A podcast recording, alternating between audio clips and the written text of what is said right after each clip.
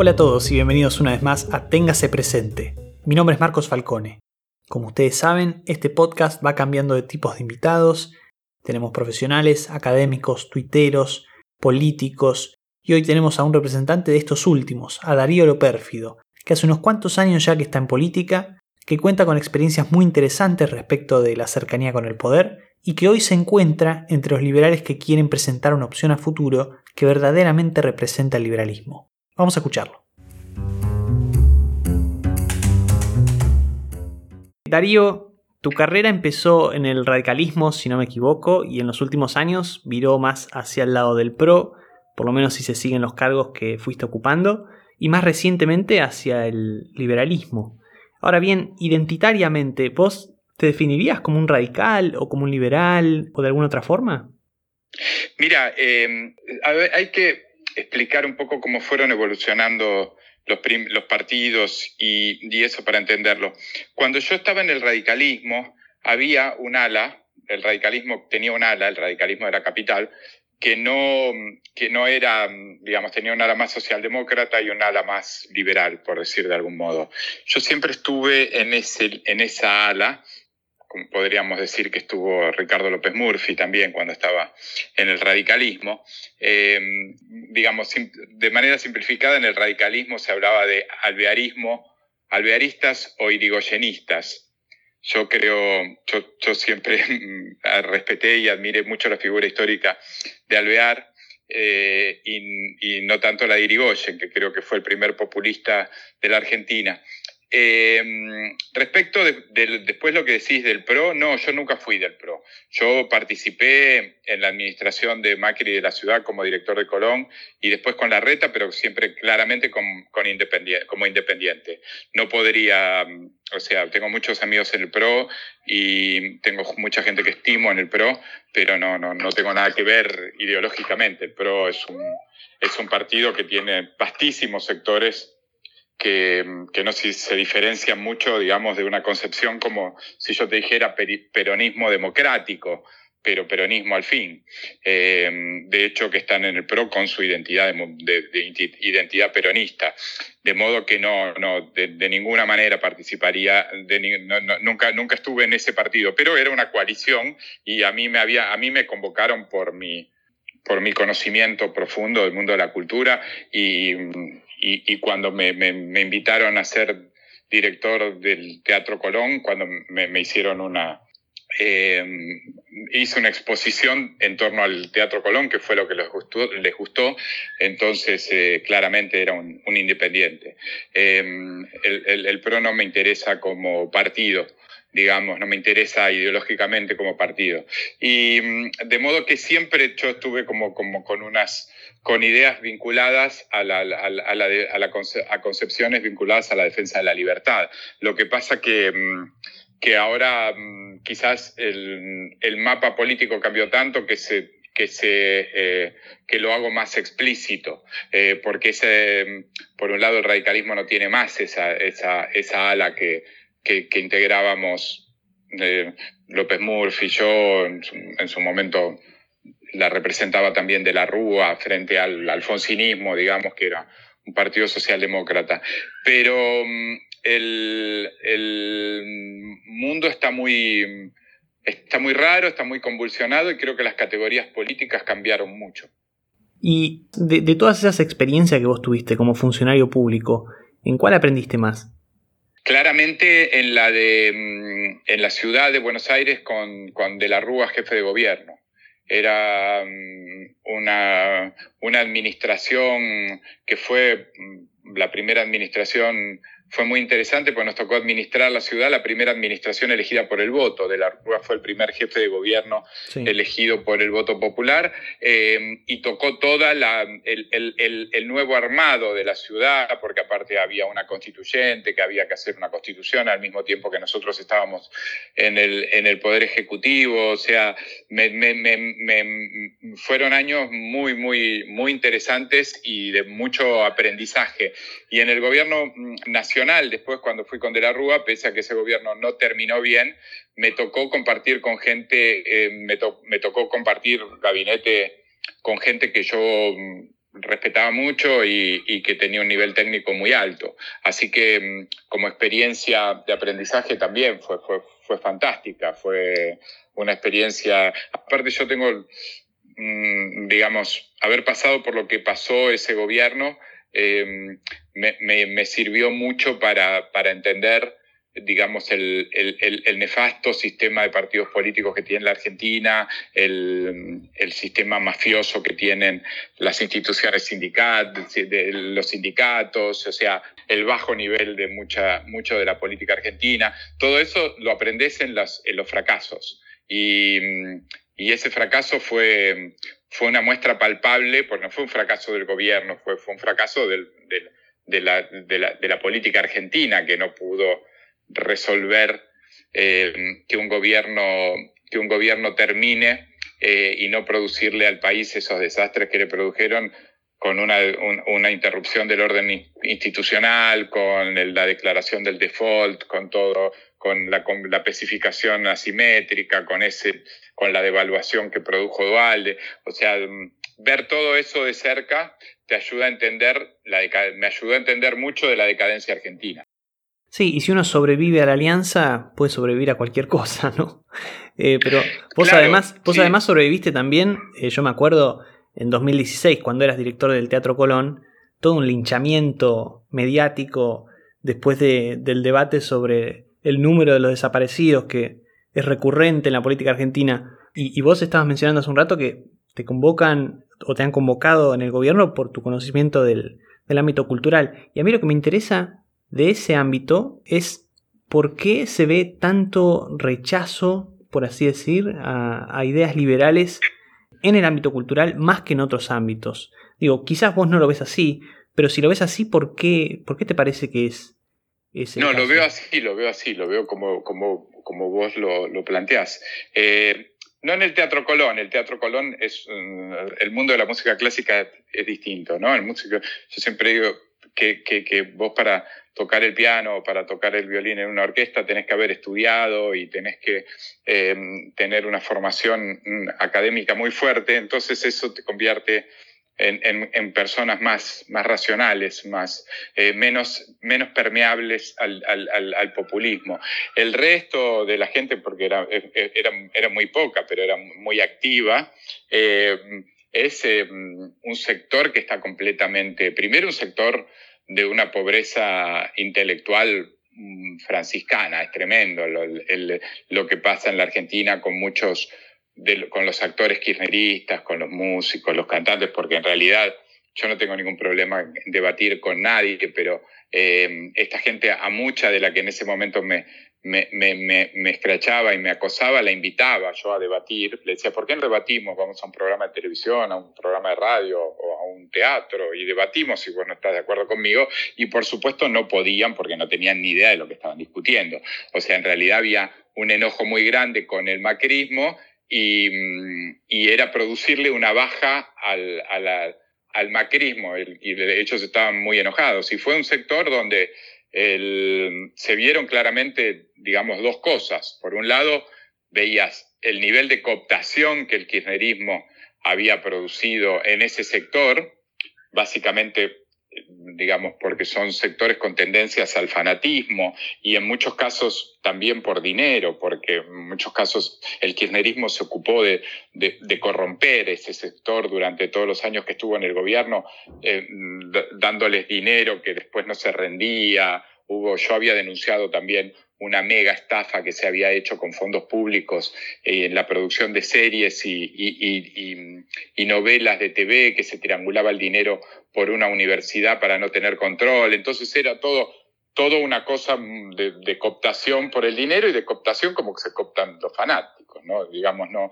no hay, si uno ve cualquier régimen autoritario eh, en la historia y, y, muchos en la historia del siglo XX, mm, uno va a ver que, que, que pasaba eso, era como en el estalinismo, ¿qué había pasaba en el estalinismo? Era, eran todos eran orgánicos, los actores, eh, los escritores, tenías que ser, eras, eras, orgánico del partido, el que salía de esa regla, el que se movía de ahí tenía la condena pública y, era un, y le iba mal. Eh, a mí me, parece mm, igual también una experiencia interesante, porque si yo lo veo hoy, eh, yo no sé si tengo, mm, si, voy a tener interés en, cargos, en, cargos selectivos, eso lo veré en el futuro, pero a mí en, términos de la batalla cultural pendiente que hay en la Argentina, haber dado esa pelea me, me sirvió intelectualmente, pero aparte me, me, hizo bien. O sea, yo soy una persona más importante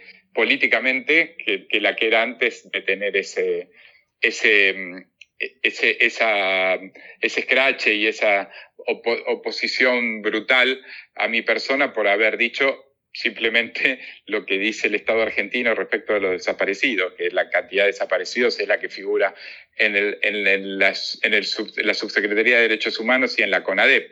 Cuando te pasa una cosa así, el que aguanta eh, siempre gana. El que se enfrenta a, a manifestaciones eh, autoritarias y no pide disculpas y se la aguanta e intenta dar la discusión, siempre sale fortalecido. Yo creo que mi caso fue así. Ahora escribo artículos, los lee muchísima gente. O sea, porque sos el que primero mostrás que, que haces política en función de cambiar las cosas y tenés agallas.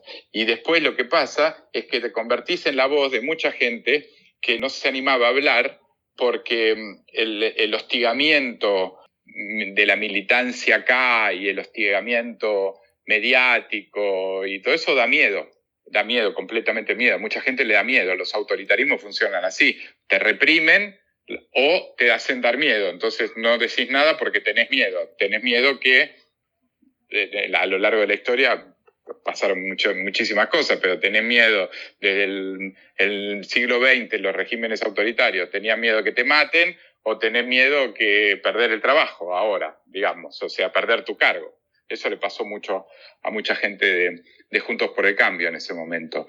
me, llamaban y me decían, pará, por favor, vos tenés razón, pero pará. Y yo le decía, ¿por qué voy a parar si tengo razón? Y bueno, pero pará porque nos vamos a quedar todos sin trabajo. Era así.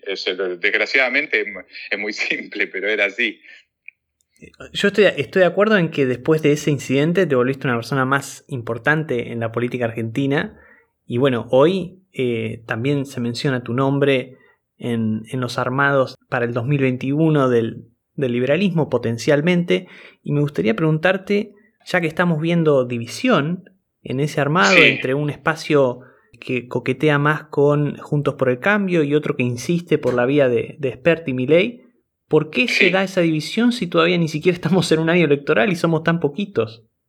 Eh, yo, pienso lo mismo que vos, a veces me, me preocupa, porque por un lado creo que hay que tener hay que tener todas las líneas de diálogo abiertas. Yo trato de, hacer eso. En principio, yo venía hablando eh, bastante con Ricardo López Murphy, desde, desde por supuesto, con, con Yamil Santoro, porque este es el partido Mejorar que, eh, en el que yo estoy, eh, y hablábamos mucho con Ricardo, porque yo creo que hay una obsesión en la Argentina con las candidaturas y todo eso. Y, me parece que es, es, un error grave. Fíjate que, por ejemplo, Javier Milei, que para mí un tipo que ha producido un revulsivo interesante con esto de ir a los medios y plantear eh, algunas ideas y, con, la, con, las, con la fuerza con la que las plantea. Y esto se dice que se incorpora a la política y, se habla de que va a ser candidato a diputado. No, tiene mucho sentido ahora, no tiene mucho sentido. Eh, yo creo que, es un problema que tiene el sector fuertemente. Eh, hay, hay, hay problemas de egos, hay problemas de... Yo lo digo porque no tengo ningún problema. Yo digo, si, si sirve para algo que yo sea candidato, puedo llegar a hacerlo y puedo llegar a pensarlo, pero en principio no estoy pensando en, en poner eso como condición, ni, ni, muchísimo menos. Estoy tratando justamente de que la gente hable y se junte y charle. Eh, y después también porque hay distintas como hay distintas como ideas respecto de, en este, este, esto está pasando mucho en el mundo también. Eh, el, fenómeno de los populismos en, el mundo lo que produce es confusión en el mundo del, liberalismo, de los que se consideran liberales.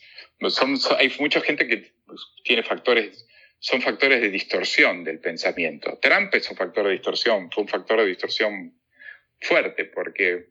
Eh, le planteó a un montón de liberales qué hacer.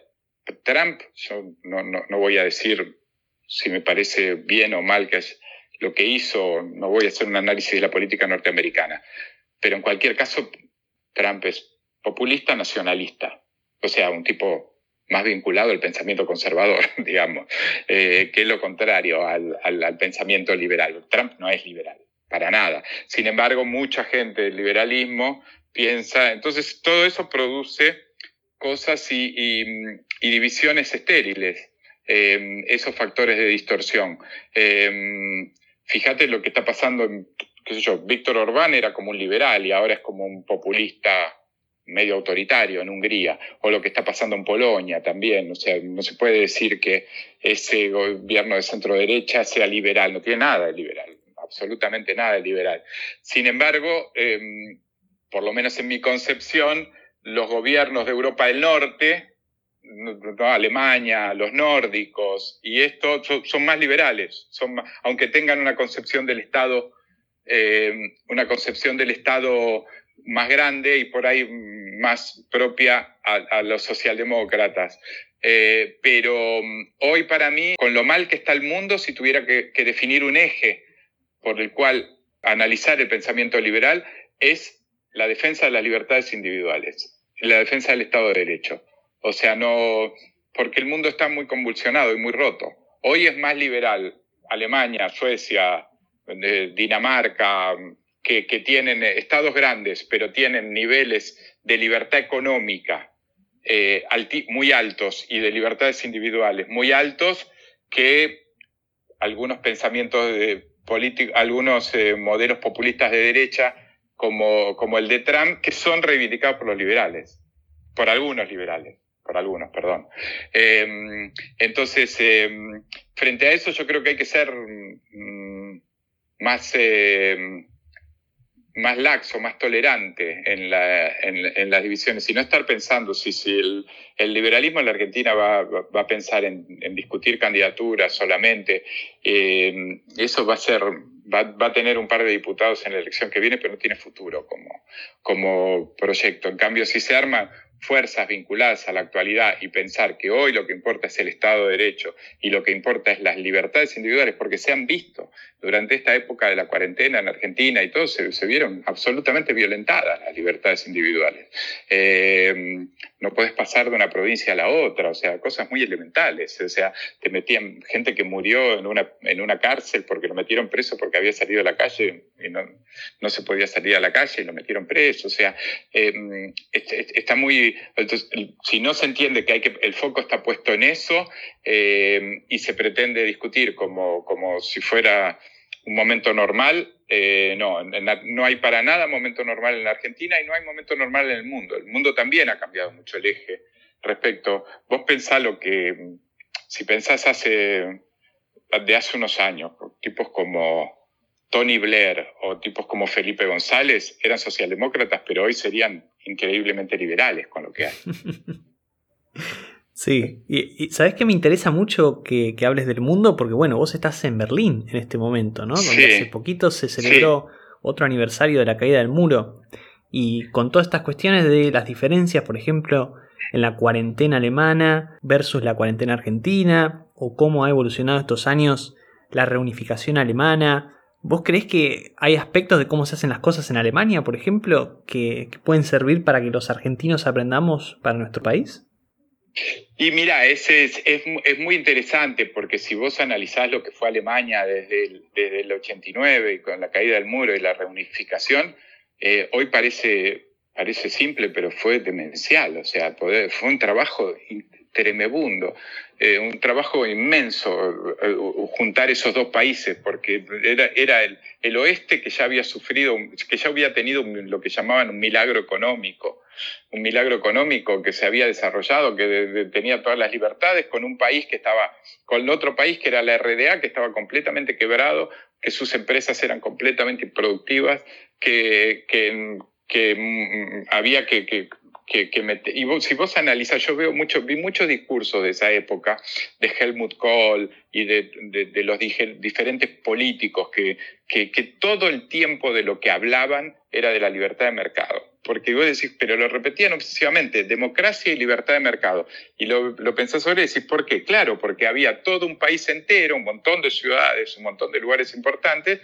que no tenían ni idea de lo que era la libertad del mercado, eran, em, trabajaban en empresas que eran del Estado, que no importaba si daban ganancia o no, eh, que de hecho cuando se, se vieron eh, y se analizaron, la mayoría de las empresas, es, de esas empresas no pudieron seguir funcionando porque no tenían un, movimiento económico razonable, no producían ganancias, era todo dinero eh, del Estado, pero a su vez una, una cohesión social que tenía el comunismo que había logrado que se perdía también, porque las empresas no daban ganancias, pero la gente cobraba el sueldo todos los meses y bueno, para mucha gente eso había sido la normalidad porque ya había nacido en ese régimen.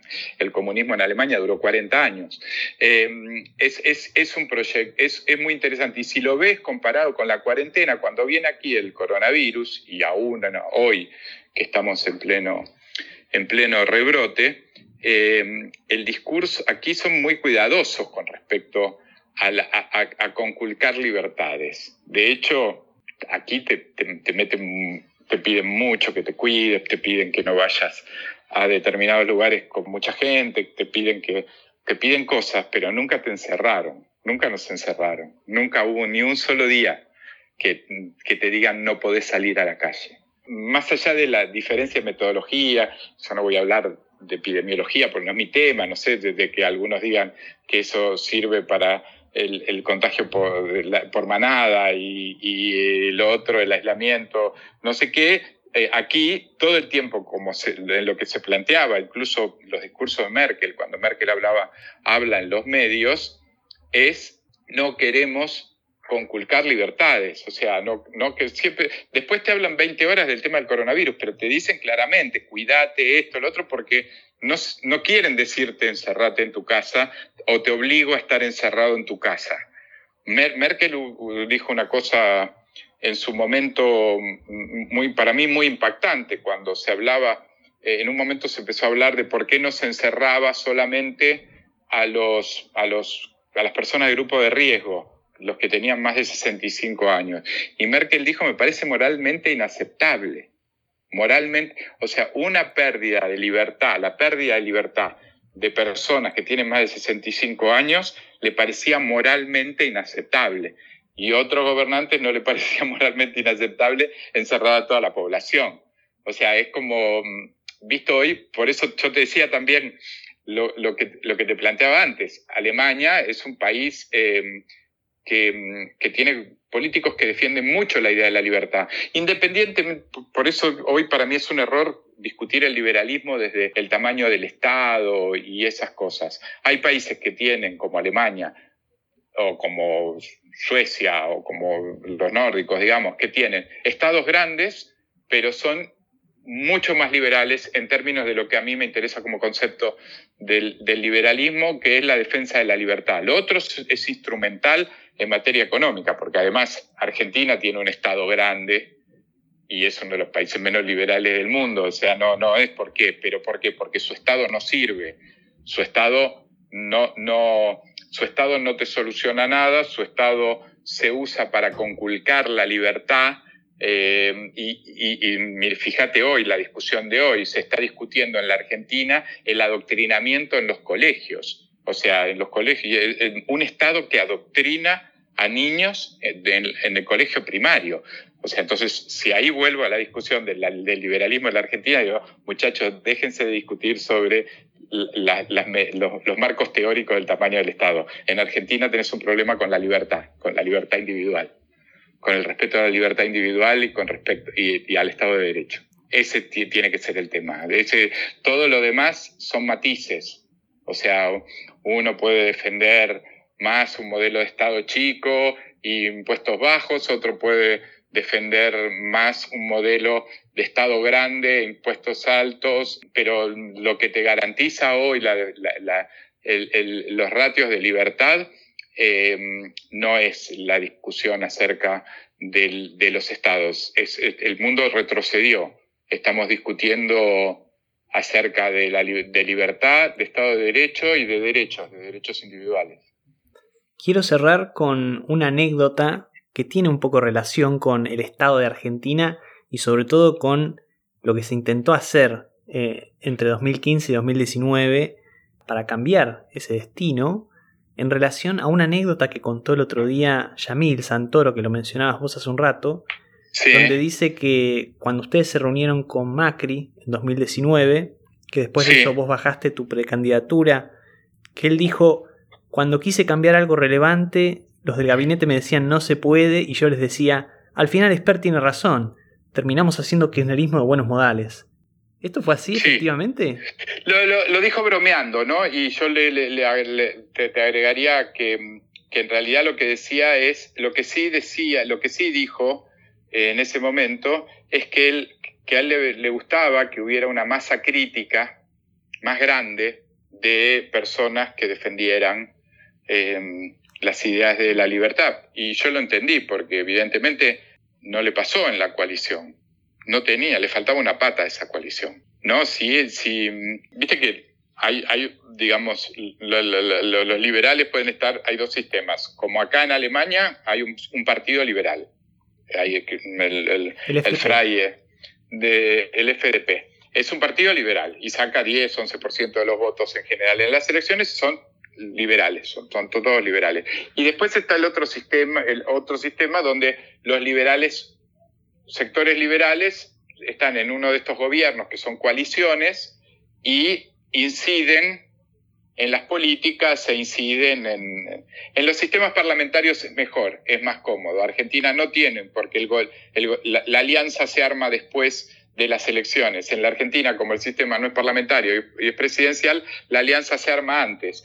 Entonces, el, el gran problema, y yo lo entendía a Macri cuando dijo eso, es que esa coalición se armó sin, gente con ideas liberales. ¿Por qué?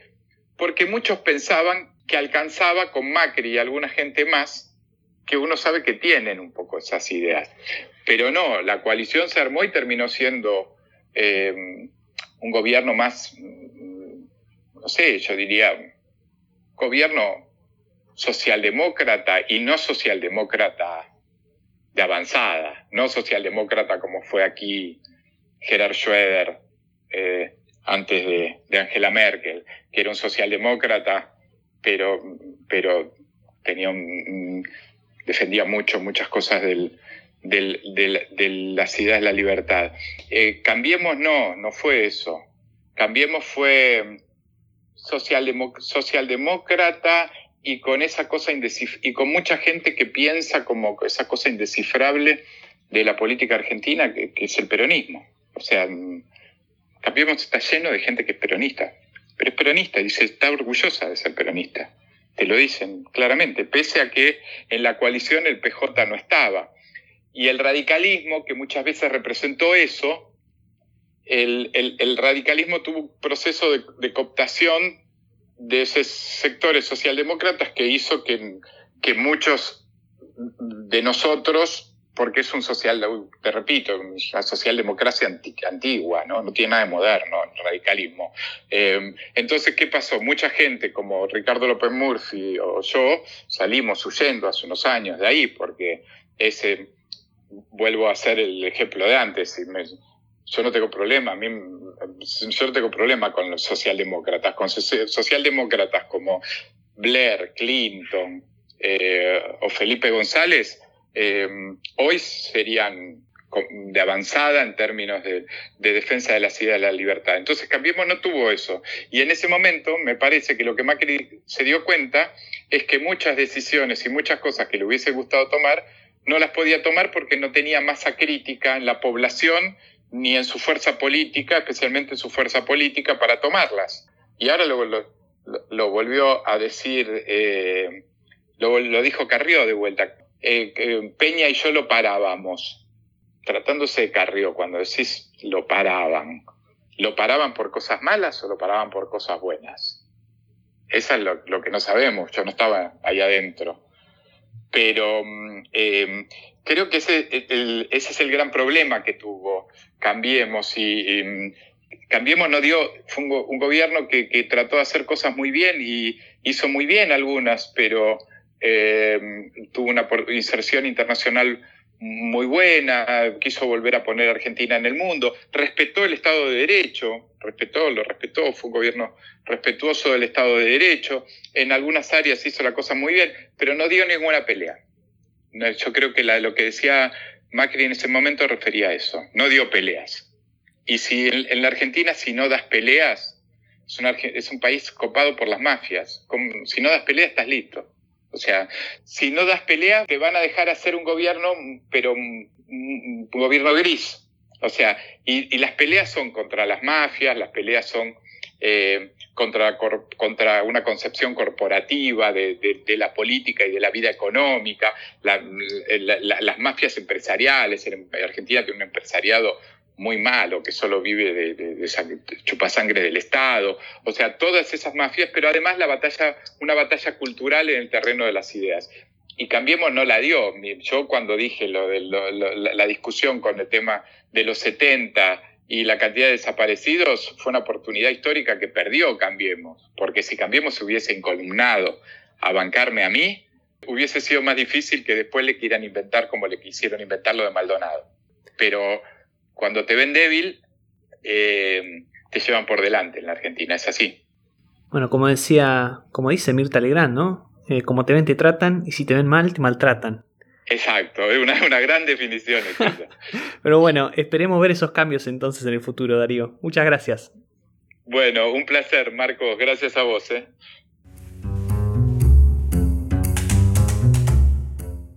Una característica que yo rescato de esta charla y de Darío en general es la cuestión de la razonabilidad, ¿no? De lo hablado y de lo propuesto.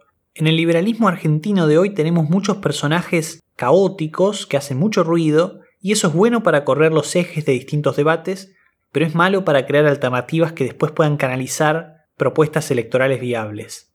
Y en ese sentido el liberalismo de Darío es uno que podría apelar a los propios y yo creo, ¿por qué no?, también a algunos ajenos. No sé si es exactamente por ahí que vamos a lograr algo, pero tampoco me parece una idea descabellada, así que les dejo la inquietud a ustedes.